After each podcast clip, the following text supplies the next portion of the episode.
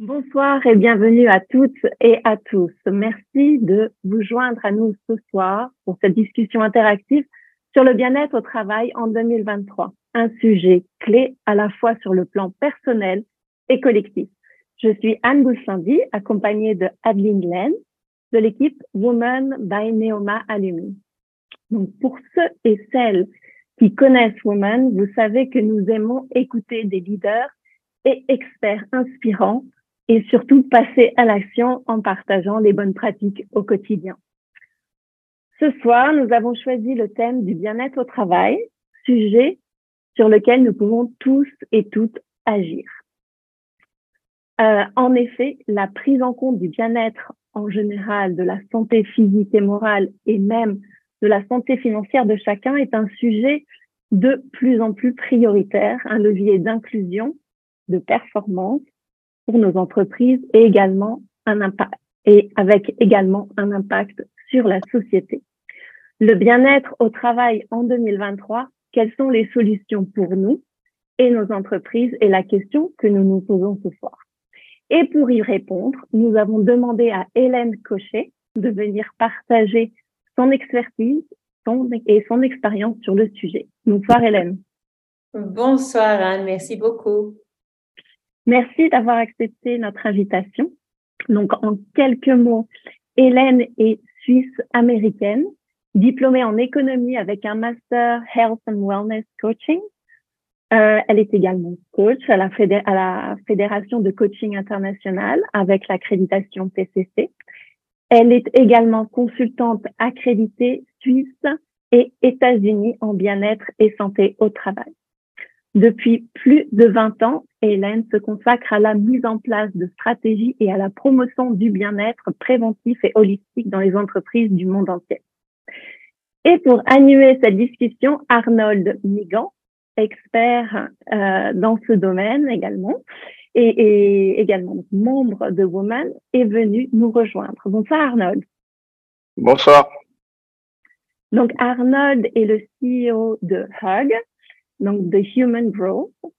Euh, en quelques mots, Hug aide les employés et les entreprises à augmenter leur performance en apportant de l'humanité, du bien-être et de l'agilité dans leurs entreprises. Donc, avant de laisser la parole à Hélène et à Arnold, je vous rappelle que nous restons ensemble pendant 60 minutes. Et comme d'habitude, à la fin de cette discussion, nous garderons 15 minutes dédiées à vos questions directes via l'onglet questions et réponses. Pas dans le chat, c'est préférable. Donc n'hésitez pas, surtout Hélène et Arnold seront heureux d'y répondre. Maintenant, je vous laisse la parole. Bonsoir tout le monde. Bonsoir. Euh, très bien. Chère Hélène, euh, merci d'avoir accepté cette invitation du Club Woman euh, Neoma Alumni pour venir partager ton expérience, comme vient de l'indiquer euh, Anne. Euh, depuis maintenant une dizaine d'années, on constate que le bien-être au travail est devenu un sujet euh, pour quasiment toutes les entreprises, toutes les organisations, je dirais même. Mais concrètement, on a encore l'impression que beaucoup, beaucoup ont du mal à trouver les bonnes solutions ou les bonnes façons de mettre en œuvre ce, les dispositifs de bien-être ou d'amélioration de la qualité du travail. Donc, la première question que j'avais pour toi, c'est par rapport à ton expérience, quelle est ta vision de cette situation-là? Mhm. Super question, Arnold. Merci beaucoup.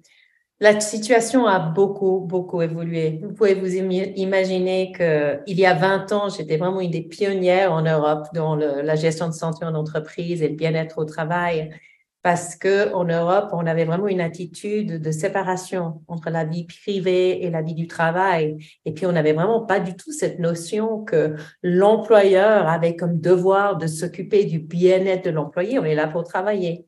Alors, les choses ont beaucoup changé. Et puis, j'ai vu cette évolution parce que déjà à ce moment-là, notamment aux États-Unis, les employeurs sont préoccupés. Raison principale étant que les employeurs payaient l'assurance des employés. Donc, comme l'employeur payait l'assurance santé des collaborateurs, c'est pas juste des, avantages de groupe, il le paye, ça fait partie du salaire. C'était dans leur intérêt direct de le faire. Donc, j'ai vu des grandes différences il y a 20 ans. Ça s'est beaucoup rapproché depuis parce que les entreprises, et je trouve que ça, ça pourrait être intéressant d'ailleurs, Arnold, avec nos, discussions, on a parlé de la, définition du bien-être au travail. Et peut-être tu veux partager ça avec, avec, avec notre audience parce que c'est un, point de départ, parce que c'était souvent la question, qu'est-ce que c'est le bien-être au travail? Tu veux le faire avant que je complète la question? Est-ce que tu as, tu as ça? Oh, euh, il y a ton micro qui est fermé. Oui, on va le faire après ah, ok, tu vas le faire après. ok, ben, je, ben, je, terminerai, j'enchaînerai je, alors juste pour dire qu'il y avait beaucoup de questions sur ce que c'est le bien-être au travail. Alors, il y a des statistiques autant mondiales qu'au niveau français. Donc, aujourd'hui, on a au niveau mondial 43% des entreprises qui augmentent en 2023 leur investissement dans le domaine du bien-être au travail. C'est énorme c'est très intéressant les chiffres français à ce niveau-là parce que avant le confinement et le Covid, 56% des salariés pensaient que c'était un enjeu prioritaire alors qu'aujourd'hui 81% des collaborateurs le pensent. Donc, le COVID avait aussi à faire avec cette évolution. Donc, aujourd'hui, dans le monde, comme tu l'as dit, on a à peu près 80% des organisations qui font quelque chose proactivement au niveau du bien-être au travail. Ça, ce sont des chiffres et je peux vous donner des sources, mais qui sont globaux d'un, d'un ION Global Wellbeing Survey qui est sorti il y a deux mois. Donc, c'est 2002-2003. C'est des chiffres très, très récents. Et puis, oui, voilà, euh, à l'échelle mondiale, on a plus de 50% des employés qui pensent que c'est une, une priorité aujourd'hui. Donc, je pense que ça donne une, bonne, euh, une bonne idée de, de cette évolution. Très bien. Donc, effectivement, je, je reviens sur ta question euh, de la définition. Donc, pour repréciser ce que c'est que, que la définition du bien-être au travail, la façon dont nous, l'avons construite cette définition en partant de, de, différentes sources et en apportant notre, euh, notre vision de la chose également, c'est que le bien-être au travail est un état d'épanouissement et de satisfaction globale qui s'appuie sur plusieurs piliers que sont le confort physique et mental des employés, la sécurité des employés, la qualité des relations interpersonnelles, la communication, le niveau d'autonomie, la reconnaissance, les perspectives d'évolution et l'équilibre entre la vie personnelle et la vie professionnelle. Et cet état de bien-être implique donc des responsabilités partagées entre la direction de l'organisation, les managers, les collègues et le salarié lui-même. Et le sens de ces réalités a pour chacun des conséquences et se traduit par un certain niveau d'efficacité pour l'entreprise. Donc, on a essayé de regrouper, en fait, dans cette définition, les différents, euh, les différents éléments, les, différents, les différentes vues, parce que le, le bien-être a plusieurs impacts. Et donc, de ce fait, euh, nous vous proposons cette définition. On reviendra là-dessus si vous avez des questions euh, à la fin de, du webinaire.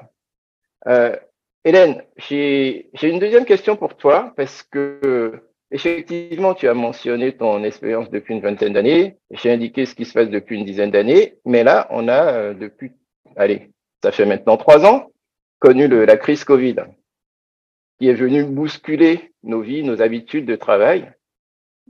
Est-ce que tu notes, toi, de ton côté, au sein des entreprises, un changement ou des changements dans leur politique d'amélioration de la qualité de vie travail? Ouais, c'est une, une, de nouveau, c'est une excellente question. J'en ai fait part tout à l'heure un petit peu sur du, sur le, les chiffres français. Et puis c'est volontiers. Donc je vois qu'il y a quelques questions sur les, les sources. Je pense que c'est pas la peine que je les dise. Je, je, je, préfère les donner aux gens à la fin. Donc je vous donnerai toutes les, les sources des statistiques à la fin pour les, pour les curieux. Donc c'était très intéressant pendant le Covid. Ça, c'était mes années phares. Dès que le Covid a commencé, je n'ai jamais eu autant de travail. Il y avait une sorte de rush. Toutes les entreprises, il faut faire quelque chose, il faut faire quelque chose, il faut faire quelque chose. Ils ont fait un peu, je dirais, n'importe quoi, parce qu'ils cherchaient à droite et à gauche à faire n'importe quoi. L'avantage de tout ça, c'est que au moins, et tu me comprendras bien, Arnold, il y avait un éveil et une prise de conscience. Donc ça, c'est, on était content parce qu'au moins les gens se rendaient compte qu'il fallait effectivement s'en préoccuper. Mais il y avait beaucoup de choses qui étaient faites à la va-vite, style, voilà un cours de yoga, voilà, je sais pas, une journée bien-être. Et puis, c'était vraiment d'essayer de mettre un petit sparadrap sur quelque chose qui a besoin d'être euh, dans la durée. Et c'est ça qui était différent. Donc, il y avait pas mal d'insatisfaction suite au Covid entre année, une année et demie, deux, trois ans. Pas mal de, des employés frustrés. Et d'ailleurs, on a eu des effets sur la rétention des collaborateurs. Il y a des gens qui partaient, ils disaient, mais ils font n'importe quoi, et puis ils essaient de faire des choses, mais en fait, ils nous aident pas. On est, il y avait de la solitude, il y avait des vraies problématiques qui n'étaient pas adressées. Et puis, en fait, ça a pris cette petite crise de départ, d'insatisfaction de la part des collaborateurs pour qu'ils retroussent les manches et le prennent au sérieux. Ce qui est important dans le bien-être au travail n'est pas de faire des petites actions comme un hélicoptère qui vient brasser beaucoup d'air et qui s'en va. Il faut faire quelque chose de systématique dans la durée. Et il faut savoir que c'est quelque chose qui évolue à tout moment et les collaborateurs euh, et les âges et la diversité des gens, donc les besoins changent. Les besoins économiques aussi changent. Donc il faut être constamment agile et adapté à cette problématique. Et, je vais juste terminer avec les mots parce que notre définition, et puis je le trouve très beau, je suis très fière de notre définition qu'on a fait ensemble, Arnold, mais la, la fin, c'est, c'est aussi que ça se traduit par l'efficacité et la productivité de l'entreprise. Donc, c'est pour le bien de tous qu'il y a tout ça. Donc, effectivement, j'ai vu des, changements avec le Covid et aujourd'hui, on arrive vers quelque chose qui est plus la longue fleuve tranquille que nous recherchons. Très bien. Donc, oui, tu, évoques effectivement les, changements côté entreprise, mais euh, qu'est-ce qu'on a noté comme changement dans, les besoins, dans les comportements des salariés également? Et est-ce que le, télétravail qui, a explosé du fait de, cette mmh. crise Covid, est-ce que ça a des impacts, ça a favorisé ou ça complique la mise en œuvre des actions de, bien-être? Ouais, c'est une, euh, c'est une très bonne question. Je pense que ça vaut la peine de, sortir euh, quelques chiffres par rapport au niveau du stress. Mmh euh, du, point de vue aussi autant global que local.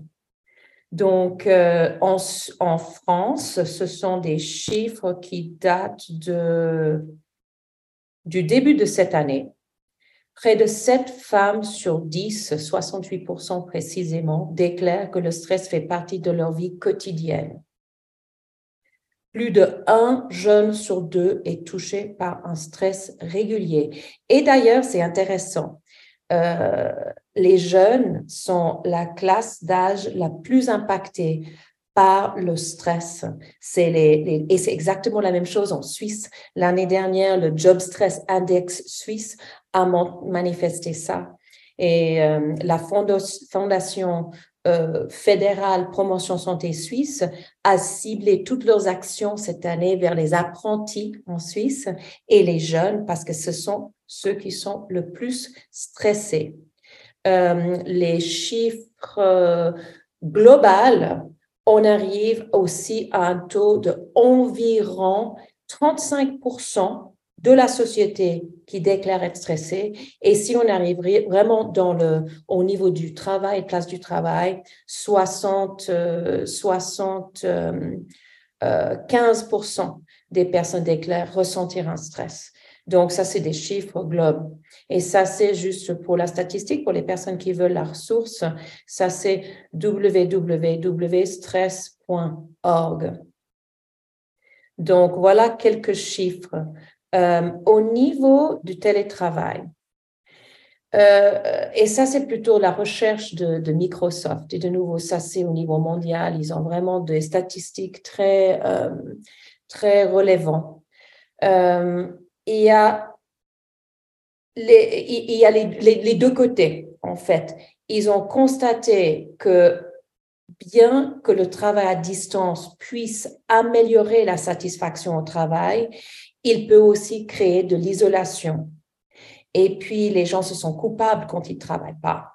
Donc, moi, personnellement, sur, dans les multinationales, au monde entier, j'ai observé vraiment les deux phénomènes. Les gens qui n'ont plus de trajet, la garde des enfants est souvent plus, plus facile, plus de liberté dans le déroulement de leur journée et vraiment, ils trouvent un meilleur équilibre. Et, souvent, ils arrivent à faire plus d'activité physique parce qu'ils sont pas en métro de trois heures par jour.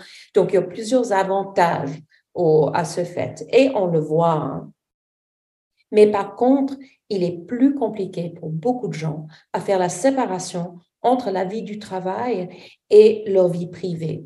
J'ai fait l'année dernière un autre très intéressant. Euh, j'ai fait un diplôme en bien-être numérique. Et le bien-être numérique, c'est ce qu'on appelle le tech life balance. C'est l'équilibre entre le temps d'écran et le temps de pas sans écran. Donc, c'est vraiment cet équilibre qu'on recherche et il est très compliqué aujourd'hui de, se couper de ces écrans. On les a pour le travail, on les a pour les achats, on les a pour la vie sociale et ça affecte la manière dont on se nourrit, la manière dont on bouge notre corps, la manière dont on dort. Donc, il y a des effets tout à fait interactifs avec ce phénomène. Donc, je pense qu'aujourd'hui, euh, on n'a pas encore trouvé la solution de cet équilibre. Je crois que c'est en bonne voie et j'ose dire que dans mon travail, c'est une dimension qui est euh, beaucoup demandée aujourd'hui. Donc, on ne demande plus que euh, de la nutrition, de l'activité méditation, yoga, etc. On demande cette, euh, des clés pour avoir cet équilibre bien-être numérique. Très bien. Euh, alors, je voudrais juste rajouter dans les statistiques que tu as données, il y a, il y a, il y a un chiffre qui est aussi important à retenir, puisqu'on parlait des télétravailleurs, c'est le taux de télétravailleurs. Mmh. C'est voilà, donc on a, as donné 68% pour les, les, femmes, et si on regarde d'un point de vue global, hein, euh, les Français qui, qui ressentent du stress au travail au moins une fois par semaine, on a 70% de télétravailleurs ce qui est beaucoup, 70% de, de, télétravailleurs. Et mmh. l'une des raisons euh, qui, qui, est évoquée d'après cette étude, euh, effectivement, c'est aussi le, la capacité ou l'incapacité plutôt de, des managers de pouvoir percevoir le mal-être euh, des personnes qui mmh. sont à distance. Donc, une mmh difficulté à détecter des, des, situations qui sont des situations problématiques qu'on peut voir peut-être plus facilement en étant en étant sur, sur site. Et à distance, ça, peut passer et ça passe malheureusement euh, au travers des. Ça passe sous les radars. Mm. Alors. J'ai juste une question pour toi, là, Arnaud. En fait, ça m'intéresse ce que tu dis. Je trouve que c'est une, une, conversation très intéressante. Est-ce que tu as aussi remarqué, parce que moi, j'ai vu ça, euh, notamment en Suisse, plus de. On, on donnait des cours de formation aux managers pour, euh, pas pour prévenir le burn-out, mais pour le remarquer, pour le voir. Et comme tu dis, quand les gens sont pas à la machine à café ensemble, on, on, le voit pas, on le sent pas forcément. Est-ce que tu as vu une augmentation dans ces, ces apprentissages pour les managers, pour le reconnaître sur le digital? Oui, effectivement, il y a, il y a une évolution dans ce sens, mais pas que, pas que sur, sur cet aspect-là. Il y a aussi euh, eu beaucoup de formations sur le, le management à distance finalement. Euh, mm-hmm. Donc savoir mettre, savoir être présent euh, auprès des mm-hmm. collaborateurs, tout en n'étant pas dans, un, dans une approche de contrôle fric. Euh, donc on n'est pas, le, le, piège est là, ne pas donner cette impression aux collaborateurs qu'on est en train de, de les fliquer, mm-hmm. mais qu'on est plutôt présent euh, pour être à l'écoute et euh, entendre en fait leurs besoins, leur mal-être éventuellement, et être euh, capable de détecter. Donc oui, il y a eu beaucoup de sensibilisation mhm. des managers sur, sur ces aspects-là. Et ça mhm. continue. Hein. Oui, c'est en pleine. Euh, oui, effectivement. J'ai remarqué la même chose sur le plan, euh, sur le plan global. Très intéressant, effectivement. Et quels sont pour toi, concrètement en tout cas, qu'est-ce que tu, tu as identifié comme clés de réussite mm-hmm. que tu mm-hmm. peux conseiller qui, qui sont des clés qui ont fait leur preuve et peut-être aussi des pièges à activités, hein, les, les, plus courantes. Tu en as déjà mm. évoqué certaines, mais est-ce que tu, tu en as mm, d'autres mm-hmm. à, nous donner en exemple? Tout à fait, tout à fait. Donc, euh, je vais vous expliquer un truc assez sympa, c'est que ici en Suisse, euh, au niveau fédéral, nous avons une fondation fédérale euh, à but non lucratif qui est sponsorisée par le gouvernement et les grandes sociétés d'assurance suisses, qui s'appelle Promotion Santé Suisse. Et au sein de Promotion Santé Suisse, il y a une labellisation de bien-être au travail. Et je suis assesseur de ce label. Donc, j'ai le bonheur de effectivement de savoir les clés de succès euh, parce que euh, nous octroyons le label à une entreprise qui montre une systématique, donc régulière dans plusieurs critères. Et d'ailleurs, ces critères, c'est volontiers que je mette à disposition, ils sont gratuits à disposition à tout public dans quatre langues. Mais juste pour dire, les clés de succès, numéro un, j'adore le dire en anglais, c'est walk the talk walk the talk. Donc, c'est de montrer l'exemple. Le directeur de l'entreprise peut ne peut pas prêcher la parole. J'ai souvent vu ça en travaillant aux États-Unis. Oui, oui, prenez votre pause, mais surtout pas midi. Prenez votre pause, mais quittez surtout pas votre place de travail. Donc, les gens se sentaient coupables rien que de prendre une pause ou de partir ou ne pas être là. Donc, c'est une culture d'entreprise qui doit venir depuis le haut. Si le haut le pratique, ça donne la permission à tout le monde et ça donne cette culture. Ça, c'est numéro un Sine qua non, vraiment, c'est le numéro un. Le numéro deux, c'est d'avoir une stratégie claire. Et c'est aussi un des travaux que je fais comme consultant, c'est que de nouveau, on retrousse les manches et on fait un état des lieux. On en est où? On a plein d'idées, mais on a tous plein d'idées, des activités. On peut prendre des applis, on peut faire des cours, on peut, je sais pas, on peut faire des marathons avec euh, les, collaborateurs. En Suisse, on a le bike to work. On a plein de possibilités. Euh, même l'ergonomie, la place du travail, la lumière au travail, tout ça, ça contribue au bien-être. On peut faire toutes ces actions, mais il faut une stratégie, sinon ça peut pas être systématique. De, de, de nouveau, c'est l'hélicoptère, c'est les petits, c'est, éteindre les petits feux à droite et à gauche. Et l'incendie, comment brûle toujours et ça mijote toujours. Donc, il faut vraiment une stratégie claire. Et de nouveau, ça rentre dans le troisième, je dirais, c'est vraiment, c'est pas juste la spontanéité. C'est quelque chose de systématique. Ça, c'est les clés de succès. Et puis les pièges, bah, c'est le quick fix c'est le quick fix. Oh, on va vite faire un truc. On va vite faire un truc.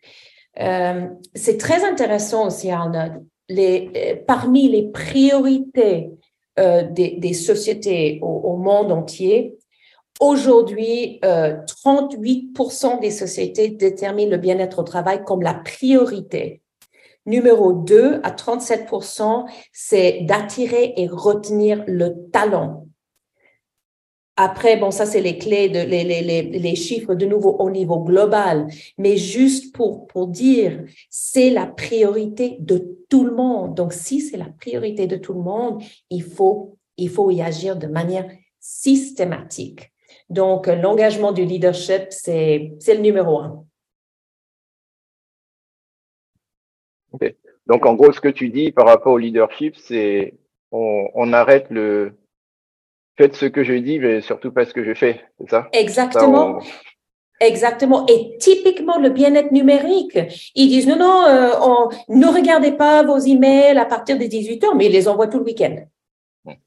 Alors qu'il y a des manières de faire. De, je, je sais que chez, notamment, j'ai pas mal travaillé chez Nestlé. Chez Nestlé, le vendredi après-midi à 18 heures, plus personne, les emails n'arriveront pas dans les boîtes aux lettres.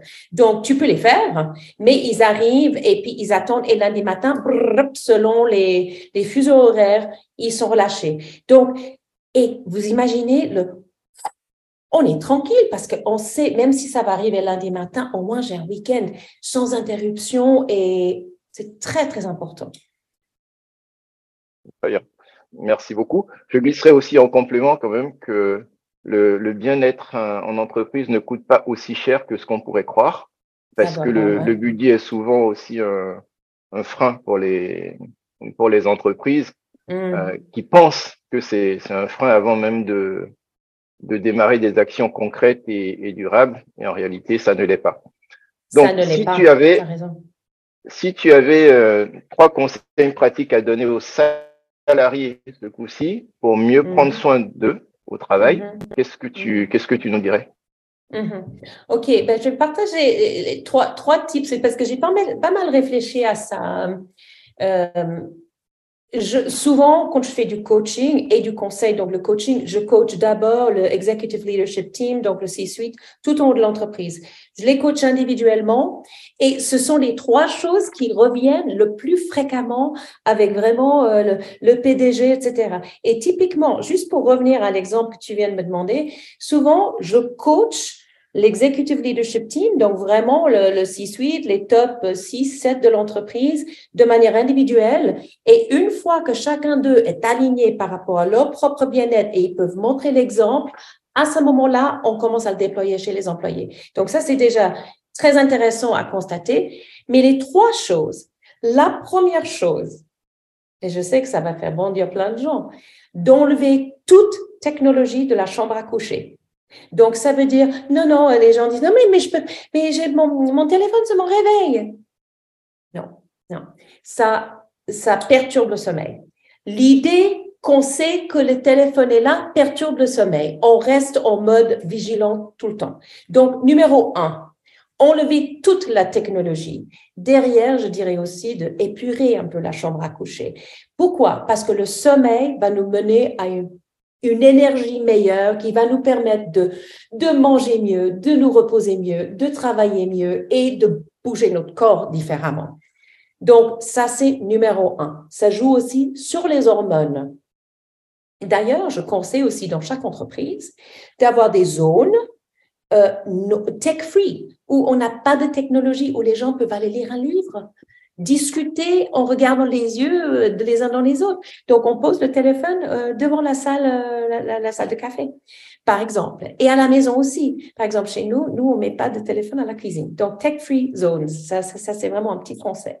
Numéro un. Numéro deux, de faire des stops régulièrement pendant la journée. S-T-O-P. Tu les, je ne sais pas si tu les connais. Tu les connais, Arnold, STOP ou tu te rappelles non, je, Je t'écoute et j'apprends. Génial, génial. Alors, si les gens ne partent qu'avec une chose ce soir, je suis ravie s'ils partent avec le stop. Donc, stop, évidemment. On commence par, on stop, on s'arrête. Trois respirations. Grande respiration, parce qu'on ouvre le diaphragme, on ouvre le nerf vagal qui va directement pour réduire le stress au niveau du cerveau.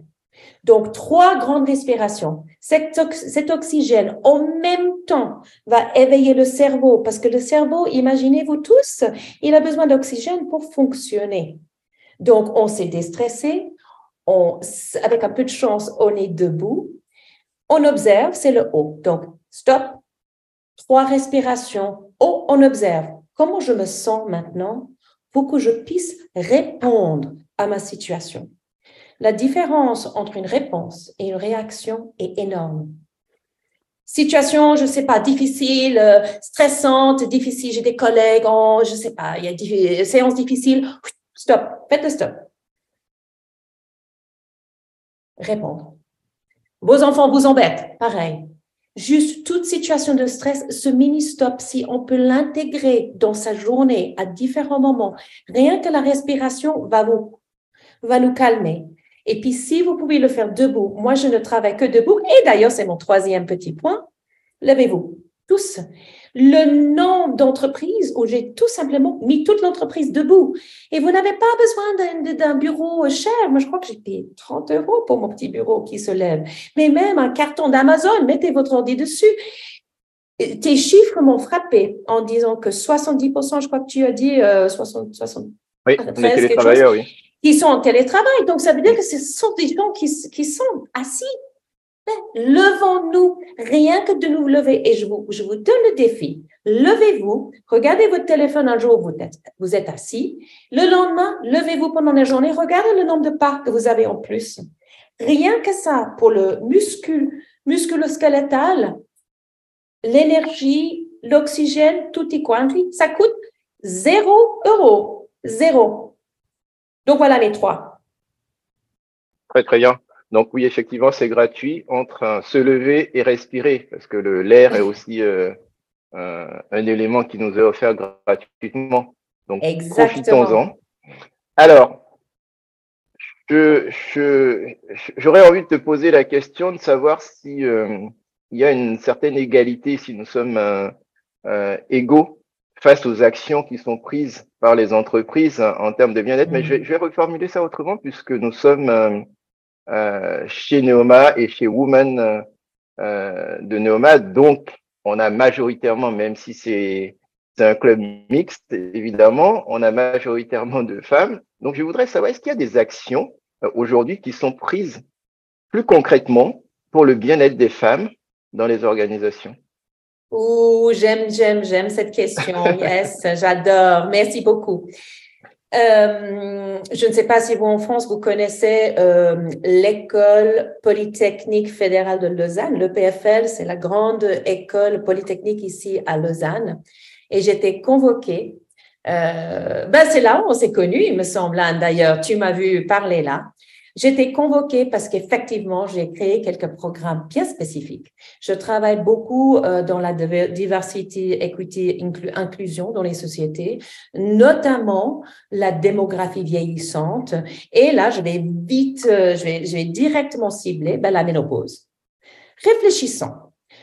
déjà, la moitié de notre, euh, notre main-d'œuvre est féminine la moitié. Donc, euh, à peu près 50-50, un peu partout euh, au monde maintenant. Donc, la moitié. Vers la cinquantaine, on veut que les femmes avancent, qu'elles deviennent aussi directrices, etc., PDG, de plus en plus, et on pousse pour ça, pour l'égalité féminine. Alors, elles arrivent quand à ce poste? 45, 50 ans? En même temps, il y a les gamins qui commencent à quitter la maison, il y a les parents vieillissants, elle est sandwichée, et en plus, il y a toutes ces hormones qui lui jouent des tours. Et c'est pas son choix. C'est pas son choix. La ménopause arrive à 100% des femmes. Et je rajoute quand même en parenthèse que l'andropause arrive aussi chez l'homme et là je ne discrimine pas. Donc j'ai des cours et de l'éveil par rapport à ce défi de la vie qui pour certaines personnes est vraiment très, très, très difficile à gérer. Donc, on ouvre la conversation, on casse le tabou pour en parler ouvertement et j'invite les hommes et les femmes parce que chaque homme, il a une maman ou une sœur ou une copine ou quelqu'un qui va y passer parce que le 100% de famille passe. Donc oui, la ménopause est une chose, mais on rajoute, et ça j'ai vu à l'EPFL, il y a plein de programmes dans les entreprises pour l'allaitement, exemple. Donc, on essaie de rendre ces choses un tout petit peu moins tabou. Et souvent, c'est intéressant parce que sur le plan de la santé, historiquement, chose qu'on a aussi appris ensemble, Anne, à l'EPFL, euh, sont exclus des, des, des, des, études et la recherche biomédicale. Et là, j'ai des études de Harvard qui montrent le pourcentage, par exemple, les problèmes cardiaques, ben, tous les médicaments et tout pour les femmes, c'est basé sur des études sur les hommes. Donc, cet événement nous a permis de voir ça. Et effectivement, dans les entreprises, ce sont des sujets d'actualité que j'amène sur la table. Euh, le dernier, je rajouterais juste par intérêt peut-être de notre population, c'est que la démographie vieillissante aussi, et si j'ose le dire même euh, pour, la France, l'âge de la retraite, euh, euh, comment est-ce qu'on joue avec ça? Donc on doit quand même regarder euh, l'âge dans l'entreprise et qu'est-ce qu'on fait au mieux pour que le bien-être de ces gens, on, vit jusqu'à presque 100 ans aujourd'hui. Donc, c'est long, 60 ans, c'est presque mi-vie. Donc, il faut quand même qu'on gère ça et c'est une responsabilité euh, de l'entreprise de le faire. Et en, complément de ça, alors moi, je partage un, un, constat que je fais depuis maintenant trois ans euh, en France où mon entreprise, on est de plus en plus sollicité en fait par les organisations pour les accompagner sur le, la dimension prévention également, euh, notamment sur tout ce qui est euh, détection précoce du, du, cancer du sein, euh, mm-hmm. mais aussi, mais aussi le donc ça c'est bon généralement nous, les entreprises nous demandent de positionner ça en octobre, mais pas que. Et c'est ça qui est intéressant, c'est qu'on sort de octobre rose et ça va plus loin que ça. Et de la même façon, il y a ce, cette volonté de plus en plus de se pencher également sur le cas des, des hommes, donc cancer de, la prostate, mm-hmm. donc qui est fait en mode Movember ou à d'autres moments de, de l'année. Je trouve aussi intéressant en fait que qu'il y ait cette approche qui soit de plus en plus intégrée dans la démarche des, des entreprises. Donc je voulais partager ça également. Mais je trouve que c'est très pertinent et merci pour le partage parce que je pense que ça va de pair avec ce travail en ligne. Nous recherchons quand même de, de ne pas avoir cette solitude, de créer une collaboration. C'est l'idée d'une entreprise, c'est l'idée d'un travail. C'est pas l'idée qu'on va d'arrache-pied puis ça l'un contre l'autre. On, on, travaille tous pour le même patron, c'est ce qu'on dit. Donc faisons tout pour que ça soit au mieux pour, pour nous tous. Merci beaucoup, euh, ma chère Hélène. Euh, on va, sauf si tu as quelque chose à rajouter euh, avant qu'on ne prenne les questions, je propose qu'on prenne les questions mhm. de nos participants. Volontiers. Adeline. Merci, beaucoup à, tous les deux pour, pour cette, ce premier échange. oui, nous avons effectivement des questions, notamment de Marie Guyonneau, qui pose qui revient sur euh, ce que tu as évoqué, Hélène, concernant euh, les clés de réussite euh, et des données concrètes pour le bien-être numérique. Oui. Est-ce que tu pourrais nous développer des, des, exemples que tu as pu oui, alors je vais très volontiers le faire. Et puis merci beaucoup pour la question. Euh, ce que je vais faire, je vais vous donner aussi une ressource euh, sur mon site. En fait, je vais sur mon site, je crois qu'il est que en anglais, mais ça fait rien. Je vais vous l'envoyer en français si, si jamais. Euh, J'ai une liste de, de, 10, de 10, 10 tips un des tips que je vous ai donné, c'est de tout enlever la technologie de la chambre. Un autre type par rapport à la, une autre astuce par rapport au bien-être numérique, c'est déjà de nettoyer, d'épurer son téléphone, c'est-à-dire d'enlever toutes les applis qu'on n'utilise pas, de vraiment faire quelque chose de très sobre, d'enlever les notifications. Parce que toute notification et toute interruption, il préoccupe le cerveau, la vigilance. Donc, plus on est stressé et plus on a toutes ces petites alertes, plus on est stressé. Donc, c'est l'idée de vraiment les enlever au maximum. Une dernière, une dernière astuce, et je vous donnerai donc sur mon site, j'étais juste en train de le mettre dans le chat, euh, www.wellness.ch, wellness bien avec un H, il y a un, ce qui s'appelle un resource hub. Donc, sur ce hub, vous avez plusieurs documents que vous pouvez aussi télécharger vous-même et puis, vous aurez plein d'astuces en français et en anglais. Normalement, il y a les deux options, mais j'étais en train de réfléchir si le bien-être digital, c'est possible qu'il soit sur les deux langues, je ne sais pas par cœur. Vous verrez. Pas grave, là, non, l'anglais, on, le. Voilà, mais je crois que tout le monde, voilà, tout à fait. Et juste un petit conseil, si vous travaillez dans une entreprise, euh, vous donnez pas les 10, voilà, j'ai trouvé ces 10 tips, tenez, tout le monde, et puis vous donnez les 10 tips à tout le monde. Je vous conseille, je vous invite, en tant que coach, je vous invite, écoulez-les une par semaine et démarrez la réunion de la semaine. Hé, eh, quelqu'un a essayé, t'as essayé de, dormir sans ton téléphone, etc. Donc, faites au compte-goutte et créez cette conversation autour du bien-être numérique. Donc là, il y, aura 10, 10 astuces euh, digitales allez tranquillement, une par semaine, une par mois, créer le buzz. Et puis montrer l'exemple. Donc, vous, en tant que manager, en tant que chef, en tant que collègue, démarrez avec l'astuce, vous. Et puis, suite à ça, ben, essayez de créer ce petit effet de walk the talk. Alors, Hélène Marie euh, a posé plusieurs questions et elle pose aussi la question des modèles d'organisation. Est-ce qu'il y a une différence selon pour toi, euh, dans, entre des petites, des grandes entreprises, euh, quels sont les modèles qui favorisent le bien-être en, entreprise? Hum. Je suis très intéressée à voir la réponse de Arnold là-dessus aussi. Moi, je dirais non. Je dirais, ça n'a rien à faire avec le modèle. Ça a à faire avec les gens. Point. Ben, moi, je, je, m'arrête là parce que c'est vraiment ma, ma croyance profonde. Et toi, Arnold? Effectivement, c'est ça, dépend effectivement beaucoup des personnes. Euh, alors, on va prendre la question différemment. Est-ce que ça dépend des types d'entreprises? La réponse est non. La façon dont on met en place, par contre, euh, une stratégie de, bien-être ou d'amélioration de la qualité du travail va dépendre des structures des organisations. Notamment, on a des organisations qui le font presque par obligation légale mm-hmm. De remplir euh,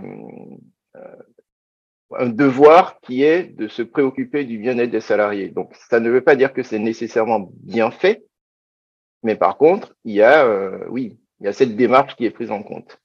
On va avoir de l'autre côté des petites ou des moyennes entreprises qui vont, parce que le dirigeant ou parce que les équipes sont très impliquées, vont mettre en place des vraies solutions durables et pérennes euh, sur le, bien-être en entreprise qu'on peut retrouver aussi dans certaines grandes entreprises. C'est vraiment très variable, mais moi, de mon expérience, dans les grosses structures, on est plutôt sur euh, une approche par, elle est souvent obligation légale et une plus grande complexité aussi du fait de, de la taille des, des organisations que dans les, les, petites et moyennes entreprises où il y a une certaine agilité euh, et suivant la volonté et, mmh. et la sensibilité des, des, dirigeants ou des managers, on peut aller beaucoup plus loin.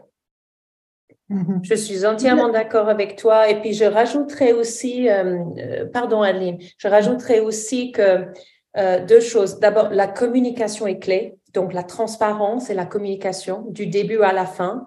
Et puis, c'est très intéressant parce que quand on aborde plutôt des projets de conseil et non pas de coaching, mais de conseil, euh, gestion de santé en entreprise, gestion de bien-être en entreprise, je fais signer une, un engagement par l'entreprise en disant, on n'est pas juste en train de faire ça. Nous promettons, nous nous engageons à agir sur les résultats de cette enquête nous, nous nous engageons et ils le communiquent et ils le disent et je leur fais signer cet engagement au début.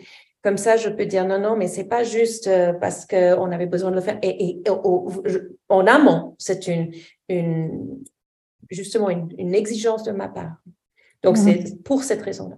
Excuse-moi, Non, il n'y a, pas de problème. Et pour, euh, pour rebondir sur ce que tu disais tout à l'heure en disant ça dépend des personnes, est-ce que si maintenant on prend la perspective des salariés, hein, des, des, des, individus, est-ce que de votre expérience, vous avez remarqué des différences en fonction d'adaptation, je dirais, de, de, nouvelles façons de, de travailler pour favoriser le, bien-être euh, entre les jeunes, les vieux, euh, les hommes, les femmes c'est, c'est, je, vais peut-être rebondir parce que je travaille beaucoup en diversity, equity, inclusion, donc DEI. On sait que c'est le deuxième buzzword après le bien-être. Euh, voilà, il, il, se bagarre pour la première place aujourd'hui en tant que, en, termes de, de, priorité. Et puis, il est clair que euh, on dit en anglais one size fits all, one size doesn't fit all. Donc, il faut vraiment adapter les programmes aux cultures, aux besoins et d'ailleurs, euh, euh, ce qui est venu sur la table, cette conversation sur les femmes, on a eu la ménopause et tout il y a cinq minutes, euh, et puis les LGBTQ, et puis les, les trans. il faut considérer tout le monde. Les besoins sont différents et ils changent tout le temps. Euh, ce qu'on avait comme souci il y a une année, on, en a d'autres aujourd'hui. Donc, il faut être agile et c'est ça, c'est systématique. Donc, pour moi, c'est vraiment quelque chose qui est sur mesure, qui demande beaucoup de communication. Euh, dans les deux sens, Adeline, c'est bien demandé de la part des collaborateurs de dire, de communiquer de quoi ils ont besoin, mais comme a bien dit Arnold, d'avoir la plateforme pour le dire et puis de l'ouverture d'esprit pour l'écouter. Et je, Juste en, complément de, de, ce qui vient d'être dit par rapport à ta question, Adeline, euh, effectivement, je pense que, alors moi je le dis euh, souvent et très très souvent aux entreprises, c'est les actions doivent venir de la base, les besoins doivent venir de, des salariés. Euh, ce n'est pas la hiérarchie qui doit juste décider quelle action mettre en place parce qu'en faisant ça, on passe à côté des vrais besoins de certains salariés ou des salariés en général, où on répond qu'à une partie. Aujourd'hui, il y a tellement de solutions euh, adaptables qu'en écoutant bien les besoins des collaborateurs, on peut apporter des, des réponses spécifiques à chacun, ou en tout cas, oui, dans, sans rentrer dans, dans tous les détails, mais dans les catégories de personnes qu'on aura dans une organisation. Parce que quand on parle de bien-être, on n'est pas allé dans, dans ce détail-là, tout à l'heure, mais on peut parler aussi bien de bien-être physique que de bien-être mental, que de la, la, dimension prévention santé qui fait partie du bien-être, euh, de la bien, du bien-être qui est lié aux, aux interactions qu'on peut avoir euh, entre nous, les incivilités. Enfin, il y a tellement de choses et les besoins sont spécifiques. Mais c'est vrai, euh, je pense que c'était aussi le sens de ta question aussi, que parfois, parfois, moi ça m'est arrivé euh, de voir des organisations qui ont mis en place des actions, des programmes de bien-être et où euh, j'ai des salariés qui ne voulaient pas par, par, euh, participer mm-hmm. parce que ils étaient encore dans cette démarche de euh, le travail, pénibilité. Je ne viens pas au travail pour euh, mon bien-être, mais je viens au travail pour travailler. Donc, on reprend le travail au sens initial euh, de la définition de ce que c'est que, que le travail, hein, qui est directement synonyme de, de, euh, de pénibilité. Donc, euh, travailler pour vivre et non juste pour travailler, euh, vous comprenez le, le, la question qui est dessus. On a quelques réfractaires, mais ça reste très, très, très, très minoritaire. Mm-hmm. C'est intéressant, Arnaud, tu m'as fait penser à une statistique qui vient de la société Wellwright, W-E-2-L-R-I-G-H-T, et je me souviens de cette statistique, euh, la raison pour laquelle la majorité des, des salariés ne participent pas au programme bien-être au travail, c'est que leur employeur ne leur donne pas le temps. Donc mm-hmm. là, on voit tout de suite la discrépance et puis c'est évident. Et je trouve ça fascinant. Alors, Wellwright, ils ont justement des programmes, des applis. Ils vendent aux entreprises que les entreprises donnent donc aux collaborateurs. Donc, ils ont une vraie réponse et c'est basé sur les statistiques de retour. Et Wellwright, c'est une société mondiale comme Virgin, comme plusieurs autres. Et ils ont des, vrais, des données qui viennent de la part des, des centaines et centaines de milliers de, de salariés. Donc, je trouve ça fascinant. Mmh. Mmh. On a, on, a eu l'occasion d'avoir un talk euh, avec euh, une table ronde et où, il y avait une différence entre les groupes corporates et euh, les startups. Parce qu'en fait, mmh. les startups partent vraiment de la base en, en répondant aux besoins des collaborateurs. Ils sont pas très nombreux, donc c'est vrai que c'est plus facile. Et puis, et puis, ils sont hyper pragmatiques parce qu'ils n'ont pas le temps de, de, je dirais, de se poser des questions qui ne soient pas hyper utiles. Et, et, par exemple, bah, ils trouvent euh, plutôt que de donner des, des, des voitures de fonction euh, comme des avantages en nature, euh, ils trouvent plutôt des, des, places en crèche parce que c'est le, le, problème numéro un des, ben, Super.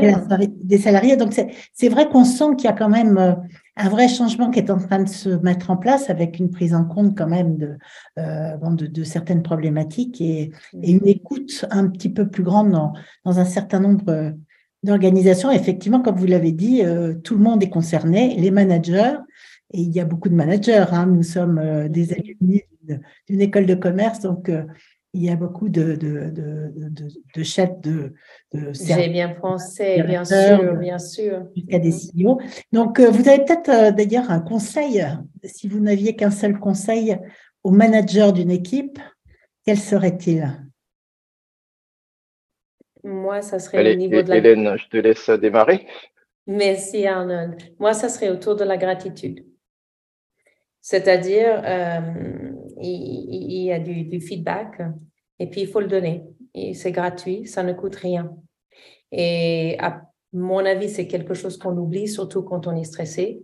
Donc, je commencerai par ça. Et puis de vraiment montrer une, une reconnaissance régulière, ça ne coûte rien. Ça demande de l'écoute et puis d'être précis. Oui, oui, merci. Pour aller plus loin. Je te dis merci pour ça parce que, boum, ça mm. change tout. Et pour moi, c'est le numéro un pour, pour chaque tout manager. Et de nouveau, ça crée le, la boule de neige. Mm-hmm. Arnold, tu as quelque chose que tu... Juste un seul conseil, c'est ça. Hein? Oui, ce qui te vient à l'esprit, mais euh, comme euh, essentiellement des managers euh, autour oui, de table virtuelle, est-ce qu'il y a un conseil? Le, le, le, premier conseil et le conseil principal que moi je, je donne aux managers, et je le répète ici, c'est n'oubliez jamais que vous êtes des humains. Vous n'êtes pas plus machine que, que quiconque, vous êtes le, parce qu'on parle du, du bien-être, on parle de manager qui doit s'occuper des collaborateurs, qui doit prendre soin de ses collaborateurs, mais il ne faut pas qu'il oublie que lui-même, il doit prendre soin de lui-même. Mm. Et c'est vraiment important de commencer par ça, euh, parce que si un manager n'est pas bien, il ne peut pas être bien avec ses équipes. Bah voilà, c'est le walk talk. Exactement, mm. c'est absolument pas possible. Donc c'est commencer par s'appliquer ces, ces, ces, approches de, de bien-être à soi-même pour pouvoir le, le faire aux, aux, autres. Et si tu me donnes le droit d'en donner un, un, deuxième, un petit deuxième conseil, euh, moi je dis aux managers que j'accompagne souvent, forcez-vous, mais vraiment, à faire un compliment à quelqu'un dans votre équipe chaque jour. Au moins un compliment. C'est pas grand chose. Et ça fait du bien de le faire. Ça rejoint, ça rejoint l'idée de. Oui, avec l'importance de la gratitude. Je vais vous montrer quelque chose. Donc là, j'ai deux petites pierres hein, que je garde sur mon bureau ici. Et puis là, j'ai le I et là, j'ai les O pour les others. Donc, qu'est-ce que j'ai fait aujourd'hui? Et je me fais un compliment sur ce que j'ai fait aujourd'hui. Je me reconnais moi. Et puis les autres, est-ce que je leur ai dit? Et puis juste ces deux petites pierres, hein, je, les, garde dans mon bureau et puis c'est un exercice qu'on fait, euh, que je fais en workshop. Et je trouve que c'est effectivement, c'est excellent. De, ça va avec le feedback, ça va avec cette communication et ça crée le momentum dont on a besoin pour avoir ce bien-être holistique au sein de nos entreprises pour se sentir bien. Alors, sans doute une dernière question, parce que le temps passe. Euh, Marine Greffier pose la question de est-ce que, à votre connaissance, il existe en France une certification bien-être comme euh, en Suisse puisque Hélène... merci pour la question. Pour moi, ça n'existe nulle part ailleurs au monde, même les Américains et il y a plein d'entreprises euh, lucratives qui créent, par exemple, il y a Great Place to Work. Ça, mm. c'est, ça, c'est un, vous, vous connaissez peut-être ce label. Il y a des labels. Euh, je vous conseille juste de regarder en détail les labels. Mais j'irai plus loin. J'irai plus loin parce que quand j'ai fait ma formation d'assesseur pour ce label suisse, il y a sept ans, on n'avait que soit label, soit pas. Et depuis, ils ont changé. C'est comme aller aux Olympiques et c'est la médaille d'or ou rien d'autre. Promotion Santé Suisse a comme devoir non lucratif fédéral, national, de promouvoir la santé. Donc, avançons. Donc, c'est pour ça que je pense qu'il faut, il faut pas forcément chercher ces labels, il faut chercher à avancer. Ce qui est utile, c'est d'avoir une structure pour avancer. Et pour ça, vous avez, oui, les ressources suisses, mais il y en a d'autres. Donc, vous pouvez regarder différents labels. Le label Great Place to Work, je dirais, il est relativement léger au niveau santé et sécurité au travail. Et pour moi, les trois vont ensemble, bien-être, santé, sécurité. Je ne sais pas si tu es d'accord avec moi sur ce point, Arnaud. Alors, oui, il n'y a pas de, il a pas de label en tant que tel. Euh, bien-être, euh, quelque chose de. Par contre, il y a des morceaux. On a des, il y a, mhm. beaucoup de choses qui se font de part et d'autre et suivant les tailles des entreprises, comme je disais tout à l'heure. Hein, euh, on a le document unique. Euh, on a, il y a un certain nombre de choses qui existent et qui emmènent les, les entreprises à devoir rentrer dans, dans cette démarche-là. Euh, et juste le bien-être euh, en tant que tel, à part ce que tu viens de dire sur les reconnaissances mhm. du type Great Place to, to Work et autres, non. Par contre, je ne sais pas quel est le, sens, en tout cas le, ce qui est derrière cette question-là, qu'est-ce qu'on recherche derrière. Mais, mais oui, c'est intéressant parce que euh, nous, on a remarqué en tout cas avec la labellisation, les entreprises labellisées, il y en a presque 100 maintenant en Suisse qui couvrent à peu près un demi-million de collaborateurs. Ce sont des entreprises qui ont plus de, de hits par rapport aux recherches du personnel. Ce sont des entreprises qui sont plus prisé par les collaborateurs. C'est quand même, ça donne aussi une concurrence sur le marché. C'est pas mal comme effet, je trouve. C'est assez rigoureux et tellement ils avaient du succès, mais c'est cher, c'est onéreux, onéreux. Et comme Adeline disait bien, avec les petites entreprises, ben, qu'est-ce qu'on fait? On n'a pas besoin de tout ça. Donc, ils ont créé là cette année, ils vont lancer un modèle de nouveau, c'est non lucratif. Je ne fais pas de pub, hein. c'est juste une structure que je reconnais vraiment pas mal. Et puis, vous pouvez, chacun peut, peut s'en inspirer. Euh, pour les petites entreprises, on fait quelque chose pour les, les PME. Et comme tu as dit, Aline, c'est d'autant important parce que si quelqu'un part en burn-out et on est 10, ouch, ça fait mal. Alors que si on est, euh, on est 20 000 et il y en a un qui part en burn-out, ben oui, petit, petit bobo. Donc, euh, c'est autre chose. Mais c'est vrai que c'est un sujet qui est un peu semblable à, à tout, enfin, au sujet qui est notre sujet de prédilection, je dirais, qui est l'inclusion euh, des mmh. diversités, de l'éthique, etc. C'est vrai que ce qui compte, bon, on est quand même dans le cadre de lois avec des index, etc. Euh, donc, ce qui compte, c'est de se mesurer et de progresser. Euh, c'est vrai qu'il y a maintenant quand même des plans d'action qui sont mis en place dans les entreprises et ce qu'il y a d'important, peut-être de prendre les choses les unes après les autres, comme tu l'évoquais, Hélène, mais en tous les cas, d'avoir, de, bouger, mm-hmm. d'avancer par rapport à quelque chose qui est remonté de la base comme étant euh, une chose à améliorer. Oui, et puis de partager, partager avec d'autres entreprises, de faire des colloques, de faire des, de faire des choses qui permettent d'avoir cet échange tout à fait, euh, tout à fait enrichissant, en fait.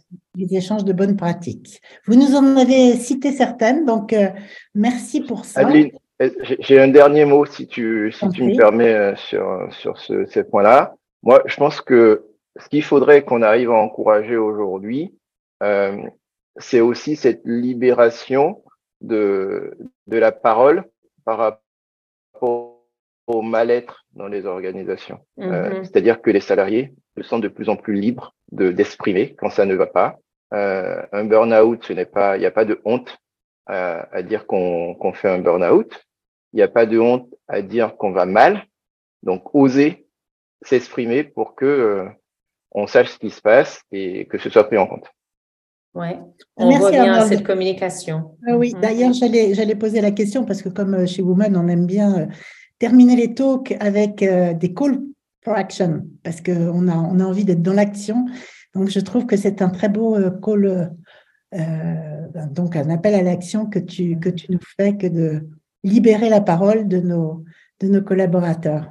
Est-ce que. Hélène, tu as la seule chose, non, la seule chose que je partagerais, c'est que justement, j'ai ce business case qui est disponible, que j'utilise pour convaincre les entreprises de prendre au sérieux. C'est quelque chose que j'ai fait pour vous euh, en français et volontiers, je partage ce PowerPoint. Vous pouvez m'envoyer un mail. Je vous l'envoie directement, euh, individuellement, si vous le souhaitez. Sinon, il y a d'autres ressources sur mon site et n'hésitez surtout pas euh, par LinkedIn ou autre à disposition. Je trouve que ces échanges apportent. Et d'ailleurs, Arnaud, merci beaucoup. J'ai appris pas mal de choses de, de toi aussi par rapport à comment ça se passe dans ton coin. Et puis, je trouve ça très riche. Je vous remercie de, de cet échange. C'est réciproque. Merci à toi, Hélène. C'était un plaisir. On a encore quatre petites choses à vous dire. En tous les cas, moi, je voulais beaucoup remercier Anne parce que c'est elle qui est à l'initiative de ce talk. Et merci pour euh, votre participation à, à l'un et à l'autre. C'était tout à fait enrichissant. Euh, juste pour nos, pour nos participants, juste quatre choses. D'abord, dans quelques semaines, nous allons lancer un nouveau programme qui s'appelle Level Up Your Talent Abroad, sous euh, d'ailleurs le pilotage d'Anne, qui consistera euh, à des interviews de nos alumni, car nous avons 25% de nos alumni qui sont établis à l'étranger. Donc, guettez l'email pour, pour le démarrage. Le premier pays qui sera qui sera interviewé sera le pays, on va dire le pays du chocolat avec la Belgique, la Suisse. Nous avions deux belles représentantes ce soir de, de ce pays. Donc, si vous êtes euh, expatrié ou si euh, vous managez des équipes euh, multinationales, c'est un programme qui vous intéressera. Deuxième message, le 13 juin, nous aurons l'épisode 2 puisque nous serons au mois de juin d'un talk que nous avons eu l'année dernière sur euh, l'allongement du congé de paternité en France, donc le congé de parentalité. Et nous aurons un, épisode 2 qui nous permettra de fêter et la fête des mères et la fête des pères, euh, donc le 13 juin à midi. Ensuite, nous avons euh, notre session de mentoring qui a commencé, mais si vous êtes toujours intéressé, ne vous inquiétez pas, une session euh, en cache toujours une autre. Donc la prochaine sera au mois d'octobre. Vous pouvez nous en faire euh, euh, nous en faire état et en tous les cas guetter là aussi les annonces. Et enfin, le replay de notre discussion de ce soir sera disponible dans une semaine et tous les inscrits en seront notifiés. Euh, donc voilà, je crois que je vous ai tout dit. N'hésitez pas à nous rejoindre, surtout euh, Anne vous a mis le lien avec notre page LinkedIn, car comme ça vous serez au courant de tout notre programme et de nos événements. Et en tous les cas, euh, donc avec Anne, nous vous remercions de votre participation ce soir et nous vous souhaitons à toutes et à tous une excellente soirée. À bientôt. Merci beaucoup. Merci bien. Au revoir. Merci.